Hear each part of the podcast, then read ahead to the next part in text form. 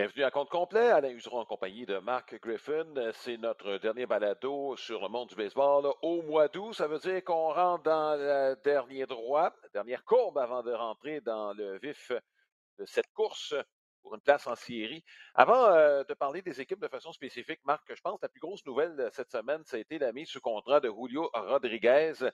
Euh, on n'aura pas assez d'une demi-heure pour entrer dans chacun des détails de ce contrat-là. Ce qu'on peut vous dire, c'est que c'est un contrat de plusieurs saisons.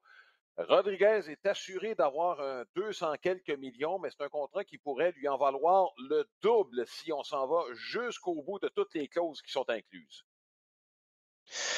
C'est euh, très créatif euh, comme, euh, comme contrat.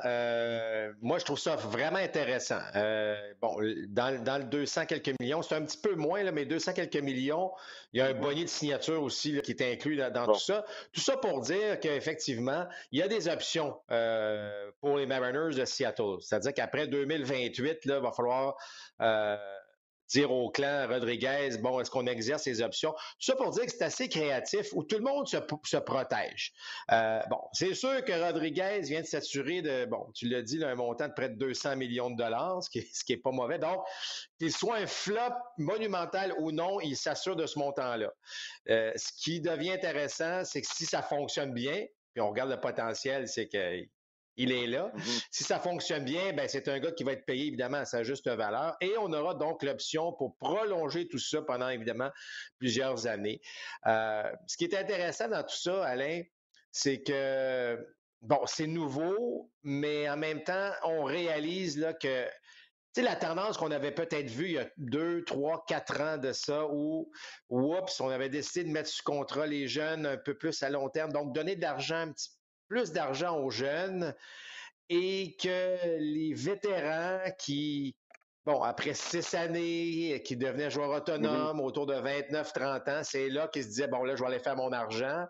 Euh, c'est plus le cas aujourd'hui, alors que les propriétaires ont réalisé, avec l'aide des statistiques avancées, avec l'aide d'un paquet de facteurs, on est mieux donner beaucoup de sous à un jeune sur une longue mm-hmm. période qu'à un gars de 30 ans. Je veux dire, euh, donc, euh, la structure a changé, mais là, je pense qu'avec les contrats qu'on a vus de Fernando Tatis, d'Acunha Junior et là maintenant Julio Rodriguez, entre autres choses, euh, il, est, maintenant assez évident qu'on est prêt à payer chez les propriétaires, on est prêt à mm-hmm. donc euh, sortir le, carnet de chèques. Mais lorsque on parle de long terme, on parle de jeunes qui ont entre 20 et 23, 24 ans maximum. Et là, on est prêt à y aller des contrats de 8, 10 ans et, même plus. Euh, mm-hmm. Donc, c'est vraiment une tendance qui tire à sa fin là, du gars de 30 ans qui va aller chercher encore un 7-8 ans de contrat. Là. Ça, c'est selon moi, là, c'est, euh, c'est, derrière nous maintenant.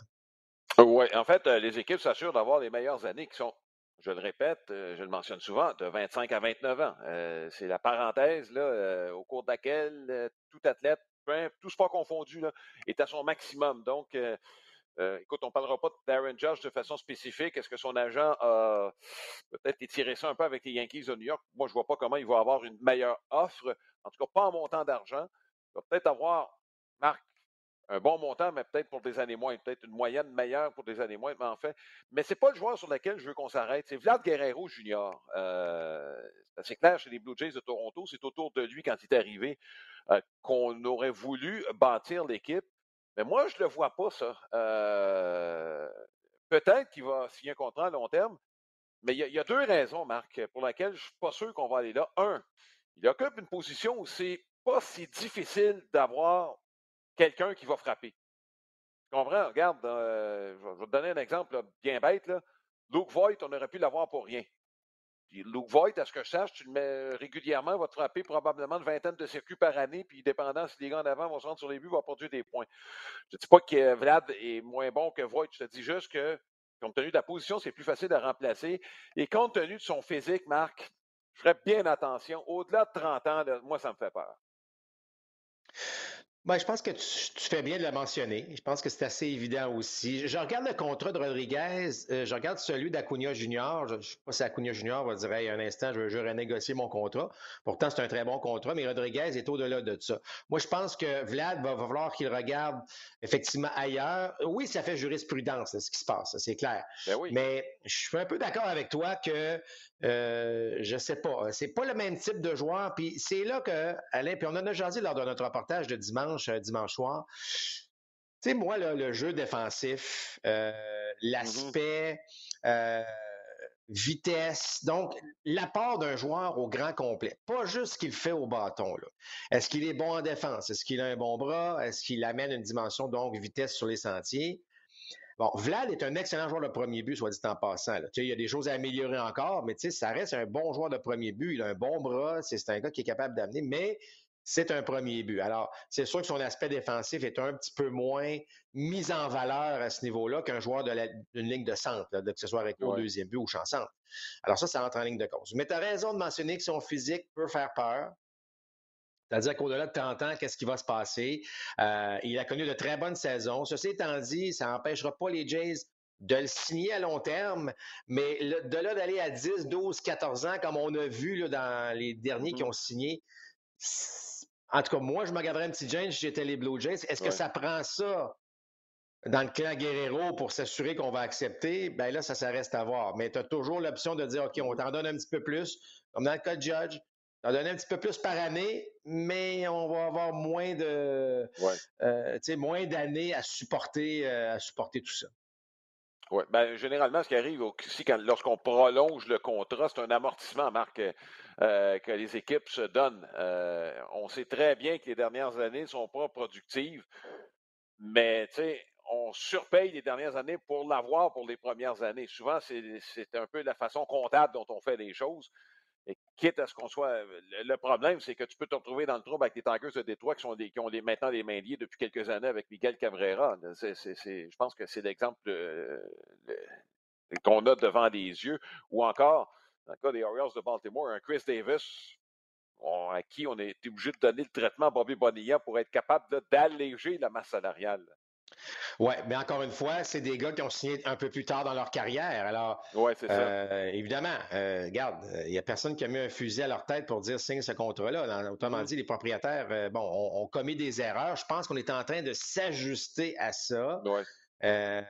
puis je regarde, tu sais, il y a, y a moyen de contourner, c'est-à-dire que peux donner un, large bonnet de signature pour dire, ben regarde, voici un bon montant maintenant parce qu'on sait qu'on a le rendement à peau, puis qu'on a le budget à peau, puis que tu vas nous amener des victoires, puis tu vas amener des mm-hmm. partisans dans le stade en ce moment. Donc, tu peux faire ça, un large bonnet de signature, puis après ça, tu étales ça sur une coupe d'années. Euh, mais le point important que tu as mentionné, euh, et je pense qu'il est juste, c'est est-ce que le physique de Vlad, passé 30 ans, mm-hmm. euh, va lui nuire ou, est-ce qu'il va. Je ne dirais pas qu'il faut qu'il se prenne en main. Je pense qu'il il est assez habile, assez agile, mais il est encore très jeune.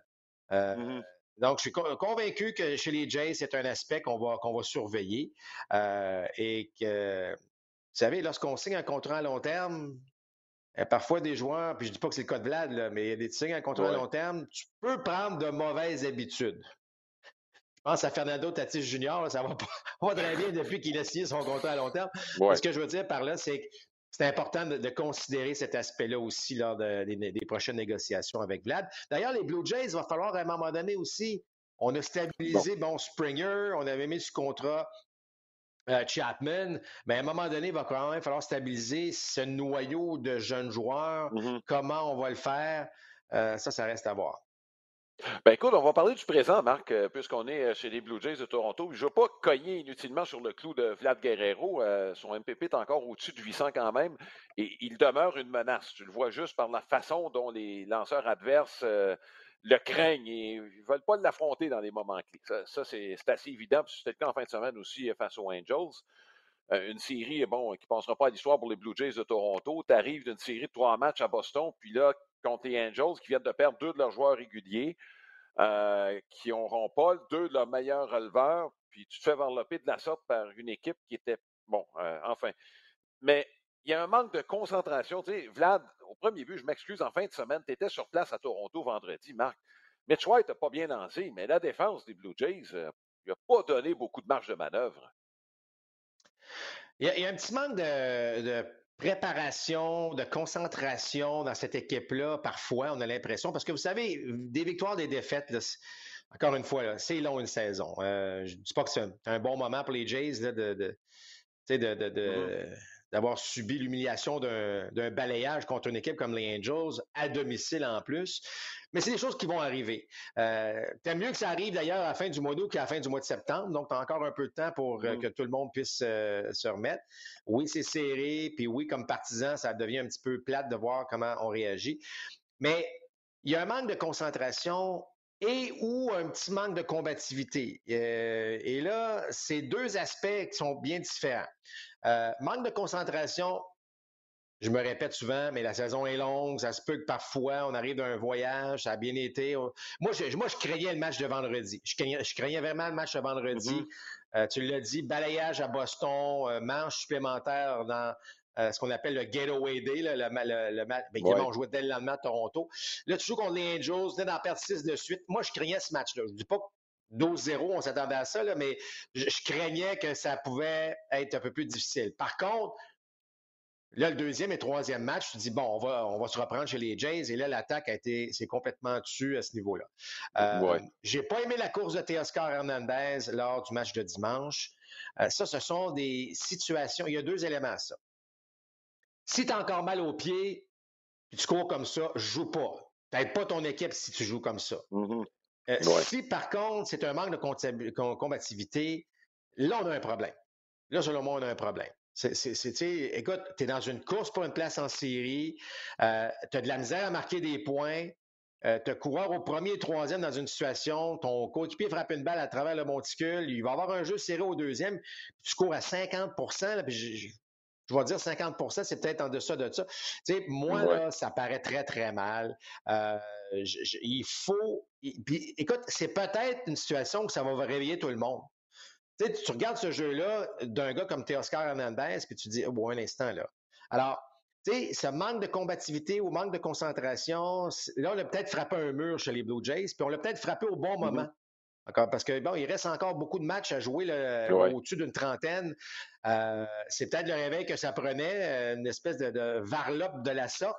Euh, et euh, j'ai hâte de voir comment on va réagir. On a encore un calendrier favorable. Mm-hmm. On va jouer contre les Cubs de Chicago, les Pirates de Pittsburgh, puis ben. après ça, une grosse série contre les Orioles de Baltimore qui vont très, très bien. Donc, on a le temps de se replacer chez les Blue Jays, mais j'espère qu'on va prendre la série contre les Angels comme OK, là, on a, touché le fond, là, on va reprendre. Mm-hmm. Parce que ce que j'ai remarqué, Alain, c'est que on a tous, à un moment donné, eu des passages à vide en même temps chez, à dans l'attaque des, des, Blue Jays. Que ce soit mm-hmm. Vlad, Springer, euh, mm-hmm. Hernandez, mais on l'a jamais eu un moment où tout le monde a fonctionné en attaque.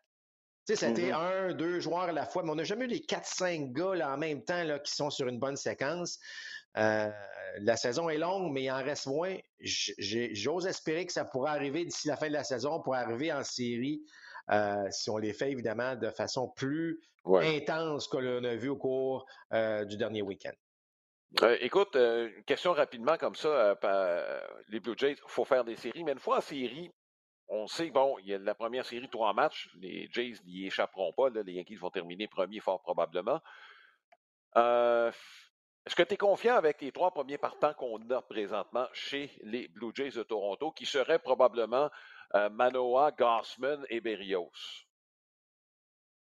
Moi, j'ai aucun problème avec ça. Honnêtement, j'ai aucun problème. C'est sûr que tu me dis lequel des Berrios va se présenter, celui, qui, celui qui a lancé ses deux mm-hmm. derniers matchs ou celui qui était en denti toute la saison. Mm-hmm. Tu sais, je veux dire, on est allé chercher euh, Gossman pour une raison. Euh, on a signé Berrios d'ailleurs pour une raison aussi.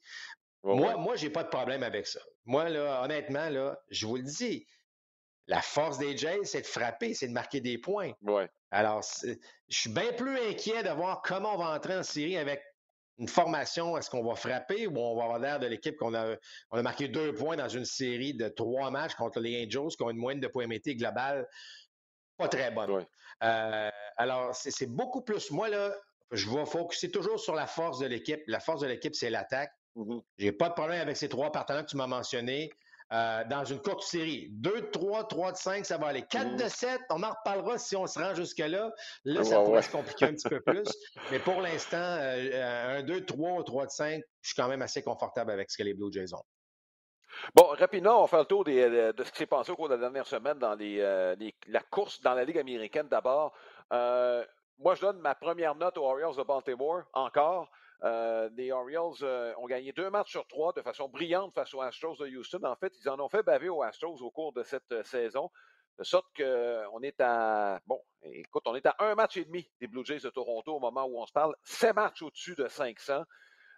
et s'il y a une note un peu plus basse qu'on pourrait accorder, ben, c'est aux White Sox de Chicago. Marc, on est, on a, écoute, c'est pas maintenant, là, on fait un, pas à gauche, deux à droite, puis on recule, on avance pour tout ça, ben, tourner en rond puis euh, revenir au point de départ.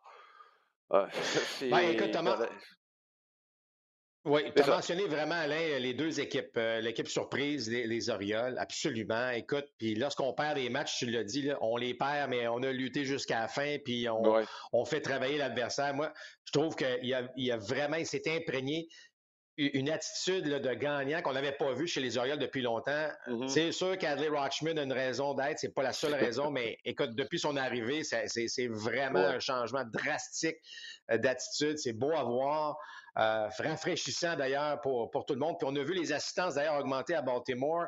Euh, mais c'est vrai aussi de mentionner que les White Sox, ben malheureusement, écoute, à ce stade-ci, Alain, avec le nombre d'équipes que tu as rattrapées, et euh, l'écart qui, qui, les sépare d'une place en série, moi, je, je, le vois juste pas. Tony La Russa avait été engagé pour une chose. On a mis toute une équipe sur le terrain. Il était là pour amener cette équipe-là à un championnat je pense que c'était assez clair. Avec l'âge de La Russa, il n'était pas là pour euh, un, un, cinq ans de, bâtir quelque chose. Il était là pour gagner. Ça ne fonctionne pas. Euh, les gens à Chicago, les partisans des White Sox ne sont pas contents de, ce qu'ils voient. Il n'y a pas une belle synergie à travers l'équipe actuellement compte tenu des difficultés. Euh, je ne sais pas, il y a des têtes qui vont sauter, d'après moi, du côté des White Sox de Chicago. Mais ce sont facilement l'équipe la plus décevante dans la Ligue américaine.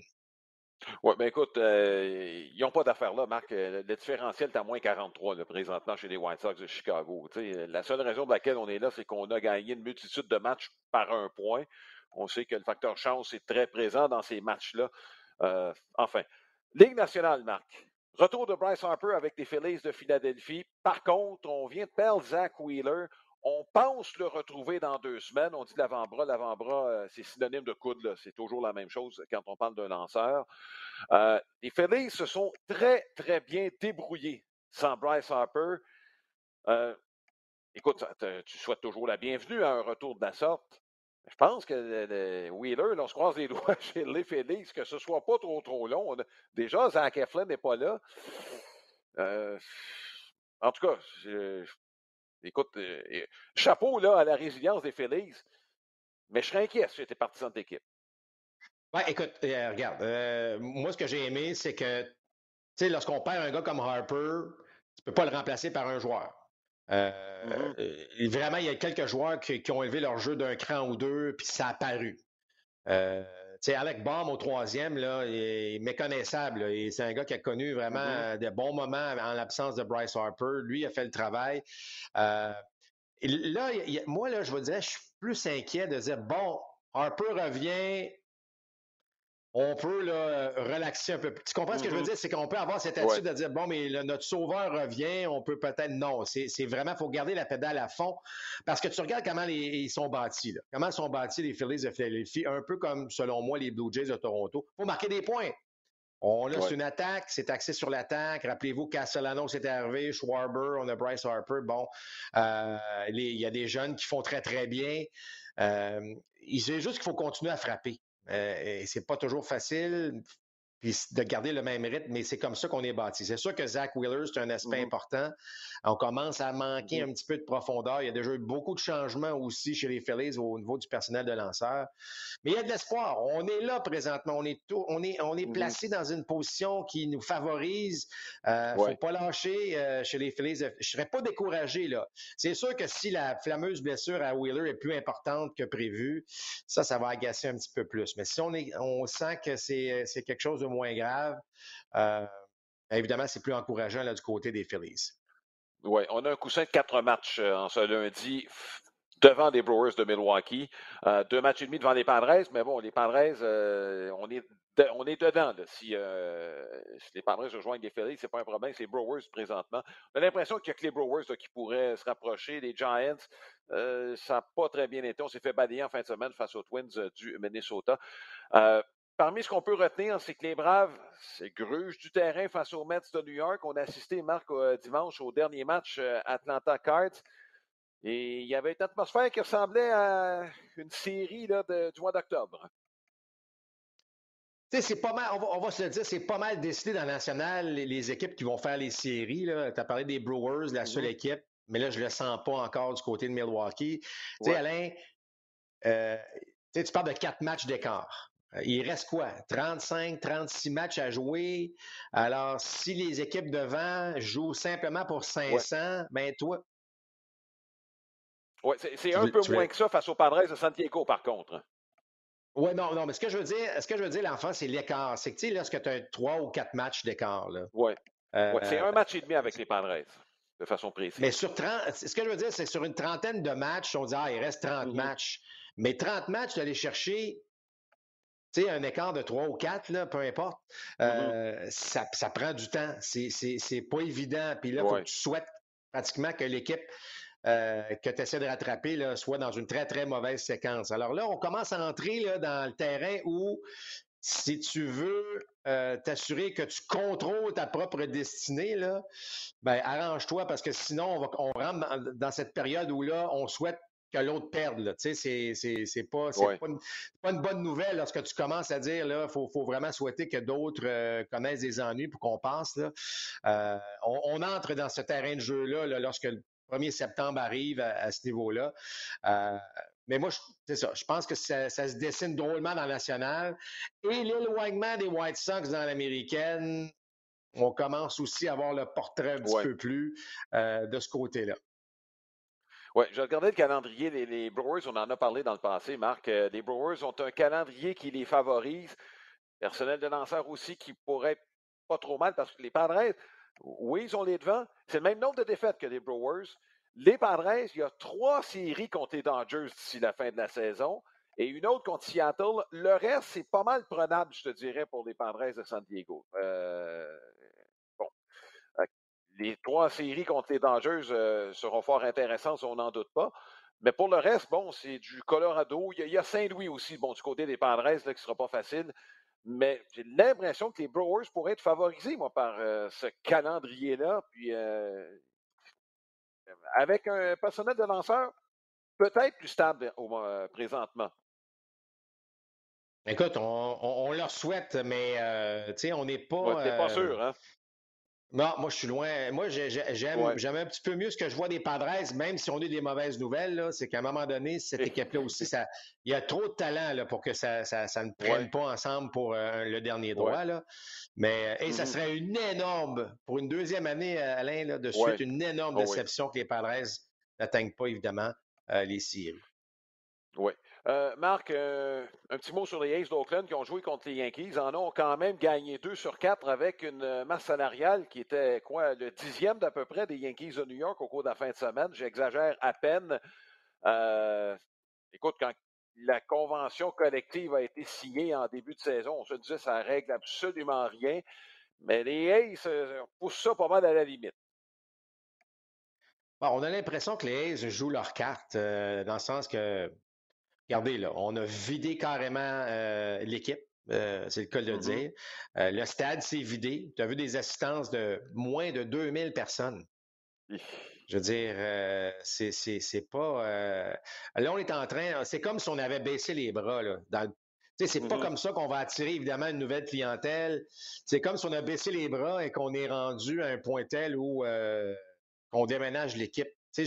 On l'a trop bien vécu, là, malheureusement, ici à Montréal, dans, ces, dans ce cas-ci, euh, de voir une équipe complètement baisser les bras où le commissaire semble simplement dire Hey, faites quelque chose, faites quelque chose parce que ça va mal aller. Là, on, on, est rendu là, On est rendu là.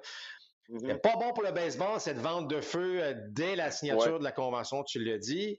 Euh, là, on se retrouve Ça n'a rien à voir. Les joueurs donnent tout ce qu'ils ont. Là. Puis, tu l'as dit, ils ont gagné deux games, deux games, oui, deux, matchs sur quatre contre les Yankees. Mais tout ça pour dire que j'ai vraiment l'impression qu'on a baissé les bras sur, cette situation-là et le commissaire devra ramasser ça.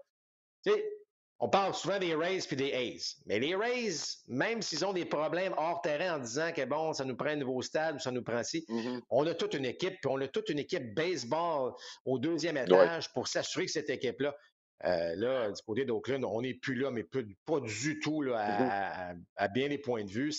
Alors, il n'y a rien de bon pour le baseball, ce qui se passe à Oakland actuellement. Là, le commissaire, ça fait plusieurs mandats qui dit Ah, je veux régler ça, je veux régler ça. Là, on va arrêter de parler, puis il va falloir le régler pour vrai. Là. Oui. Euh, les Rays ont l'impression que même la relève est préparée au deuxième étage. Fait quoi? Au moins deux directeurs généraux là, qui quittent l'équipe. Euh, un pour les Dodgers, un autre pour les euh, Red Sox de Boston. Puis, euh, M. Terrain continue de gagner quand même. Marc, il y a quelques nouvelles. Bon, il y a beaucoup de vétérans qui ont perdu leur emploi au mois d'août. bon, il y a un passage parlais tantôt des contrats qu'on accorde à des joueurs un peu plus vieux. Ben, c'est pas juste une question de contrat quand tu dis que les, directions s'aperçoivent que ben, le rendement au-delà de 30 ans baisse un peu. On va peut-être aller du côté des plus jeunes. Mais je regarde les frappeurs de puissance. Je n'oserais pas les qualifier d'unidimensionnels, mais qui ont moins de positions. Là. Bon, il y a deux noms qui me viennent en tête. Là, Franmil Reyes, qui a quand même trouvé un emploi qui est qui était laissé par Cleveland. Pas parce qu'on avait un surplus de puissance chez les euh, Guardians de Cleveland. On l'a laissé aller, on était tanné de son imitation de Pedro Serrano. Enzo Aguilar, c'était la même chose avec euh, les euh, Marlins de Miami. On l'a laissé aller. Il y en a quelques autres aussi. Et je ne sais pas si c'est parce que je les ai remarqués davantage. Mais l'impression que ça me donne, c'est qu'on euh, donne de moins en moins de marge de manœuvre à ce genre de joueurs de puissance. Je reviens aux Rays, hein, qui s'en étaient des parties complètement euh, il y a 4-5 ans. On en avait plusieurs qui avaient frappé une trentaine de circuits. Bon, on n'a pas su grand-chose en retour. Les Logan Morrison, les CJ Crown, Corey Dickerson, Longoria, on peut l'amener dans la liste. Lui, au moins, vois une position où il pouvait contribuer en défense. Mais bref, il y en avait plusieurs. Les Rays s'en sont départis, puis ça n'a même pas paru. Euh, des Rays qui étaient encore à l'avant-garde, faut croire. Est-ce que tu observes la même tendance? La question que je te pose, Marc. Absolument. Et, je pense à Alain pour plusieurs points de vue. Euh, bon, premièrement, tu as parlé. Moi, je vais l'utiliser le terme unidimensionnel. Tu sais, ce sont des frappeurs mm-hmm. de puissance. Les défenses adaptées ont, nuit à ça. Puis, le, le, nombre de joueurs dans une formation, tu sais, c'est que là, les joueurs de position que tu veux dans ton équipe, il faut qu'il y ait une certaine polyvalence. Euh, alors, on aime mieux avoir des gars qui sont capables de jouer un peu partout, euh, à la limite des frappeurs ambidex, ou au moins amènent une dimension vitesse-défense. Tu comprends? Assez d'avoir deux aspects de baseball intéressants, tandis que souvent, les frappeurs comme, bon, que tu as nommé, que ce soit Reyes ou Aguillard, c'est, je veux dire, la moelle au bâton n'est pas là. Donc, il faut vraiment que la puissance soit au-delà de ça. Il faut vraiment que la puissance mmh. amène donc un rendement euh, qui va leur permettre. Alors, ça met de la pression sur ces gars de produire. Puis là, il faut que tu frappes 30 35 circuits pour au moins être, euh, justifier ta, position. Fait que si, tu ne te rends pas là, les gérants aiment bien mieux avoir euh, des joueurs polyvalents, plus athlétiques, traverser la longue saison avec ces gars-là. Tu as bien fait de nommer les Guardians. Ça, c'est l'exemple, euh, selon moi. Là. Bon, évidemment, les Rays aussi, là, qui étaient encore une fois à l'avant-garde, parce que je pense qu'ils ont vu ça venir depuis déjà 3, 4, 5 ans. Là. Mais regarde la saison des Guardians. Tu avais vraiment l'impression là, que Reyes nuisait. Là. Tu, regardais la formation, là, tout le monde est capable de se rendre sur les buts. Tout le monde est capable de frapper le simple, le double ou de temps en temps la longue balle. Tout le monde joue quand même relativement bien en défense. Oups, t'en avais un qui était un peu différent, mais écoute, et tu le sais, là, on ne bâtit pas grand-chose et des retraits sur des mmh prises. Alors, trop, là, trop, c'était comme pas assez pour, euh, pour euh, les, Guardians. On s'en est départi carrément. On, l'a libéré. on l'a même pas tenté de l'échanger parce qu'on aime mieux voir un Steven Kwan au champ extérieur qui attrape la balle, qui est le premier frappeur, qui, qui force l'adversaire à frapper beaucoup de tirs, qui est une menace pour le vol. Qui... Alors, moi, moi, j'aime ce que je vois, c'est-à-dire qu'on réalise mmh qu'on est plus efficace avec un type de joueur différent que le fameux frappeur qui tombe encore une fois dans les défenses adaptées, je l'ai mentionné. Il n'y a pas une bonne moyenne de présence sur les buts en raison de ça et qui donc doit vraiment produire en puissance à vitesse grand V, puis il n'y en a pas une tonne. Tu as vu, là, c'est, Aaron mm-hmm. Judge qui mène le baseball à, coup de circuit, puis il domine outrageusement. Euh, alors, moi, j'ai, euh, j'aime, je, l'observe aussi la tendance. Tu raison de mentionner que les Rays l'avaient probablement déjà vu. Puis là, ben encore une fois, des équipes qui suivent. Un peu comme les vétérans, euh, tu sais, on a parlé de vétérans au cours de, je je sais pas si c'était le dernier podcast ou avant, là, on, on mm-hmm. fait, on, laisse la jeunesse entrer un petit peu plus que l'expérience qui, qui, parfois est un peu boiteuse. Ben là, voilà que les, les frappes, je pense que ces frappeurs-là sont aussi victimes de cette nouvelle ère mm-hmm. baseball actuellement. Oui, il va y avoir de la place pour des gars qui produisent. Mais comme je mentionnais, tu as besoin de produire tout le temps. Euh, j'aurais pu parler de Daniel Vogelbach, joueur étoile, 30 circuits en 2019. L'année suivante, euh, s'est promené avec trois équipes, dont les Blue Jays de Toronto, et a dû s'en trouver une nouvelle cette année. Ça fait pas mal d'équipes, ça, en peu d'années, pour quelqu'un qui a démontré qu'il était capable de frapper avec puissance. Là, il, a repris ses repères. Mais si Vogelbach ne produit pas, Marc, il n'y a rien à faire avec un joueur semblable. C'est à peu près ce qu'on oui, et tu as raison. Puis, et tu sais, on aurait pu penser l'inverse avec, euh, avec le frappeur de choix qui se retrouve partout de façon euh, universelle. Parce que là, on s'est dit, ah, le frappeur de choix, ben là, on va faire de la place pour ces gars-là. Non. Les Blue Jays sont un bel exemple, mais ils ne sont pas, la seule équipe, évidemment. Mais on aime mieux avoir des bons joueurs, des bons frappeurs, de temps en temps donner un repos à Springer ou à Vlad ou à Si qui, agit comme frappeur euh, de choix. Il y a plusieurs équipes qui adhèrent maintenant à cette, euh, cette façon de faire. Donc, on n'a pas un frappeur de choix désigné comme David Ortiz l'était, par exemple. Euh, alors ça, ça devient fort intéressant aussi. Même les Yankees, là, lorsque Stanton était là, il n'était pas toujours celui qui agissait comme frappeur de choix. Alors ça, c'était la nouvelle formule, ce qui fait encore une mm-hmm. fois que ça élimine davantage ces fameux joueurs-là. Écoute, Vogelbach, là, il aide, il aide présentement les Mets de New York parce qu'il frappe? Mais la journée eh ben, où il tombe dans un passage à vide, là, soudainement, ça, devient extrêmement difficile. Ça fait, un, trou énorme à combler à ce moment-là dans euh, le rôle offensif. Tu as seulement 13 joueurs de position. Hein, puis si tu as un gars qui, comme ça, euh, bon, euh, ne peut que frapper, il frappe pas, ben, euh, là, tu te retrouves à 12 joueurs. 12 et 11, si tu comptes le receveur substitut. Ça veut dire que ça tu as deux gars sur le banc pour ça, si jamais il arrive quelque chose. Marc, dernier sujet, et ça, c'est intéressant. J'espère qu'on va aller jusqu'au bout. La nouvelle de ce lundi matin, c'est que l'Association des joueurs est en train de faire le tour dans le baseball mineur pour voir s'il y a un intérêt à ce que les joueurs mineurs adhèrent à l'Association des joueurs. Autrement dit, qu'ils se syndicalisent pense qu'on est dû et pas juste un peu. Euh, je ne sais pas si les propriétaires l'ont vu venir. J'espère que oui, parce qu'il euh, y a eu beaucoup de changements au cours des dernières années. Il y a beaucoup d'emplois qui se sont perdus dans le baseball mineur. Euh, tout ça dans le but de, bon, de rationaliser. le baseball majeur, Marc, regarde le basketball puis le football depuis plusieurs années. Dit, eux autres, ils ne dépensent pas là, pour le développement de joueurs. Peut-être qu'on pourrait faire pareil. je ne suis pas sûr que c'est une bonne vision à long terme, mais c'est quand même comme ça que le baseball majeur voit les choses. Euh, donc, on a rationalisé ce qui se passe dans le baseball mineur et là, l'Association des joueurs du baseball majeur, bon, finalement, tend la main. Marc, tu as joué dans le baseball mineur. Tu aurais souhaité qu'il y ait une représentation euh, pas mal plus sérieuse que ce que tu avais dans ton temps? Ben, moi, en tout cas, c'est une excellente nouvelle parce que même si on a fait des efforts au cours des dernières années à augmenter un peu le salaire ou à, aider les, jeunes, euh, un peu, là, mais à aider les jeunes, euh, par exemple, les Blue Jays, à les accommoder pour euh, le logement. On a fait des efforts, mais on, on, avait tellement de rattrapage à faire à ce niveau-là. écoutez, là, moi, moi là, dans mon temps, là, ma première année, j'ai fait 800 dollars par mois, c'était mon salaire. non négociable. C'est ta première année. Puis que tu sois un choix de première ronde ou 60e ronde, c'était le même salaire. Là. Le même peut-être pas le bonnet de signature, là, mais je parle de salaire. Euh, c'était 800 dollars euh, et moi, j'ai monté ça jusqu'à 14 ou 1500 dollars par mois pendant six mois, là, parce que tu es payé juste pendant les années que tu joues. Donc, les ligues mineures, on n'était pas protégé par rien. Tu te faisais congédier, c'était terminé. Je veux dire, il n'y avait rien à gagner. Le baseball a été long fait comme ça, longtemps fait comme ça, c'est-à-dire Il y a des ligues mineures, les contrats sont faits d'une durée de six ans. Euh, il faut que tu sois euh, protégé après trois ans, même dans les ligues mineures. Euh, mm-hmm. mais après six ans, si tu n'as pas fait les ligues majeures, on tourne la page, on passe à un autre. C'est un peu comme ça que c'était bâti. là, c'est un peu différent parce qu'il y a moins de rondes de repêchage. On a éliminé des équipes. et je pense qu'il y, a une coupe de loi là, aux États-Unis qui commence à peser lourd, puis qu'on fait beaucoup de pression parce qu'on voit clairement que les, les joueurs de ligues mineures sont ils sont en deçà du seuil de pauvreté, là, pratiquement. Mm-hmm. là.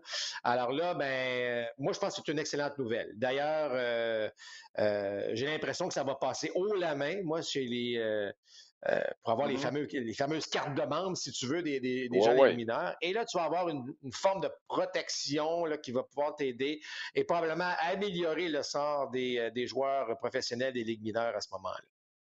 Oui. Écoute, Marc, euh, bon, je comprends qu'on ait fourni des, euh, appartements, des logements, aux, mais c'est des professionnels. Tu ne devrais pas avoir à fournir ça à des joueurs dont c'est le gagne-pain. Euh, Manfred a fait rire de lui il a demandé quand il a mentionné que, bon, tu peux bien vivre avec le salaire qu'on donne aux, joueurs des ligues mineures. Ben oui, c'est correct. Bon, ils peuvent se trouver un emploi dans l'entre-saison. Vous allez me dire, mais l'entre-saison devrait permettre de, se, remettre en forme après une longue saison. Il ne devrait pas penser à avoir un autre emploi, mais passer son temps à s'entraîner puis se préparer pour la saison qui vient. Je veux dire, euh, le baseball, euh, ben, le sport professionnel dans son ensemble, Marc, c'est pas ce que c'était il y a 30 ans ou 45 ans, 40, 50 ans.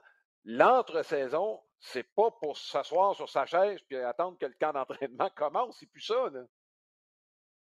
Ah non, ça, ça, ça, ça, écoute, ça a changé, mais, mais Alain, encore dans le baseball d'aujourd'hui, dans le 2A, là, euh, ben, t'es ah trois dans un 4,5, là. Parce que c'est, je veux dire, c'est, comme, tu peux pas, tu peux pas autrement.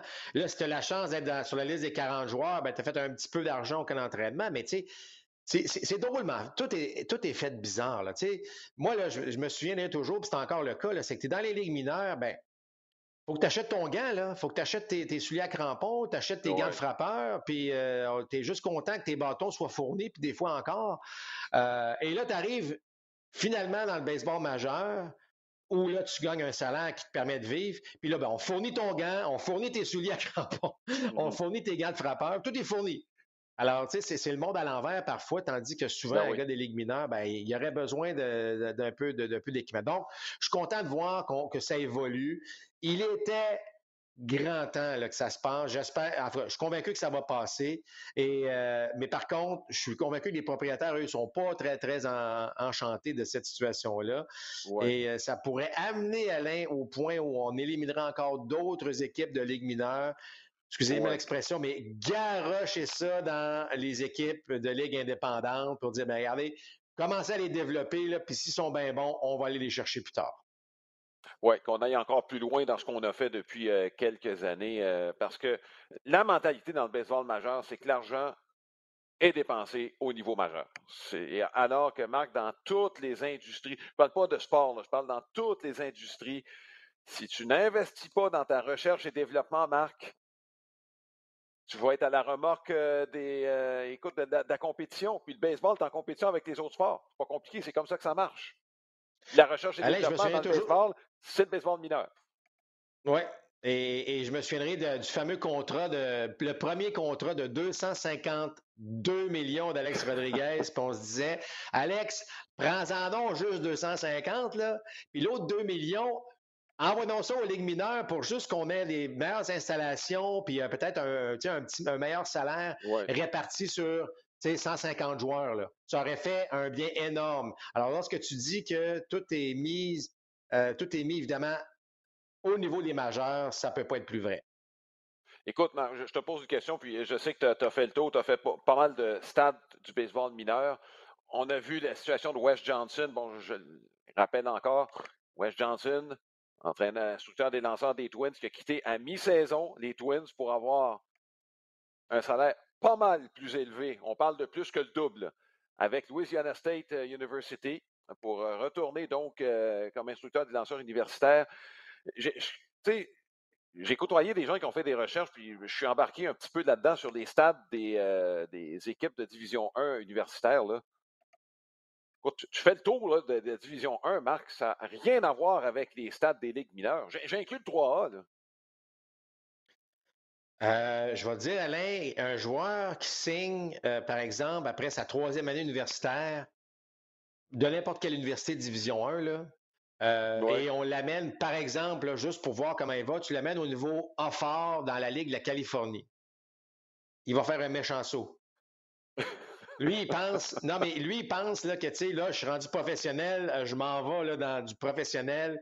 Et, non, c'est ton, ton, ton, vestiaire, euh, ton abri, ton terrain, euh, c'est moins, moins beau. C'est pas mal moins beau là, ce qui, ce qui s'en vient. Là, tu sais. Alors, c'est pas normal. C'est pas comme ça que ça devrait fonctionner. Là, là je comprends que c'est des ligues mineures, puis je comprends qu'il faut, bon, faut l'accepter, mais moi, j'adore ce que la NCA a fait au cours des dernières années. Les programmes sont mmh meilleurs, les joueurs sont meilleurs, les joueurs qui sortent de là sont beaucoup plus près des ligues majeures. Il y a une nette progression qui s'est faite au niveau de l'enseignement. Euh, à ce niveau-là. Il y, a du, rattrapage à faire pour le baseball professionnel euh, actuellement. Puis c'est là, avec cette nouvelle-là qu'on vient d'avoir, euh, j'ai hâte de voir comment les propriétaires vont réagir à ça, mais moi, selon moi, il va y avoir d'autres changements dans la manière que, mmh. les équipes affiliées aux équipes du baseball majeur vont, se développer dans les cinq, six prochaines années. Là, ça va changer encore. Oui, puis il faudra confirmer tout, Marc. Euh, puis dans les stades des ligues mineures, c'est pas sûr que tu vas avoir une salle d'entraînement, à part peut-être une bicyclette stationnaire ou deux. Euh, tu n'auras pas de, de, pas de poids alter dans ces stades-là, je pense. Non, écoute, c'est très, très différent. Mais ceci étant dit, euh, effectivement, mais le fait qu'on s'est amélioré au niveau universitaire, c'est là qu'on a réalisé qu'on était prêt à investir dans les installations. Ben oui.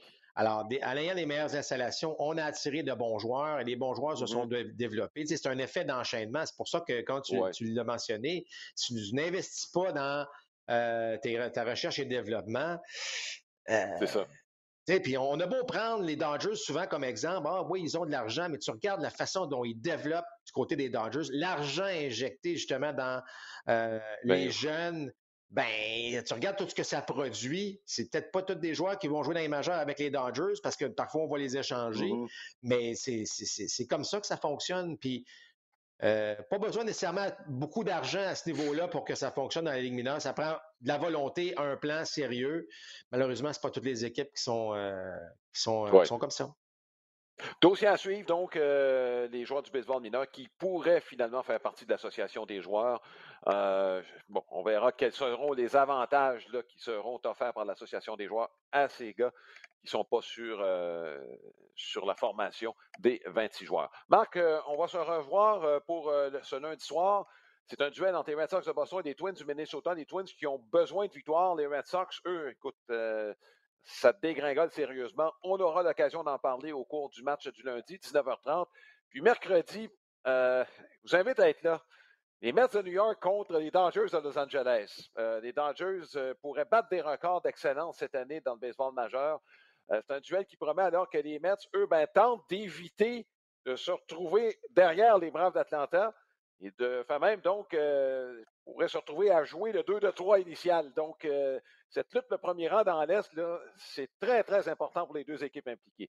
Donc, ce mercredi, Mets, Dodgers, entre-temps, Red Sox, je sais qu'il y a beaucoup de partisans des Red Sox au Québec, donc les Red Sox contre les Twins du Minnesota. On vous souhaite une bonne semaine de baseball, tout le monde. Portez-vous bien.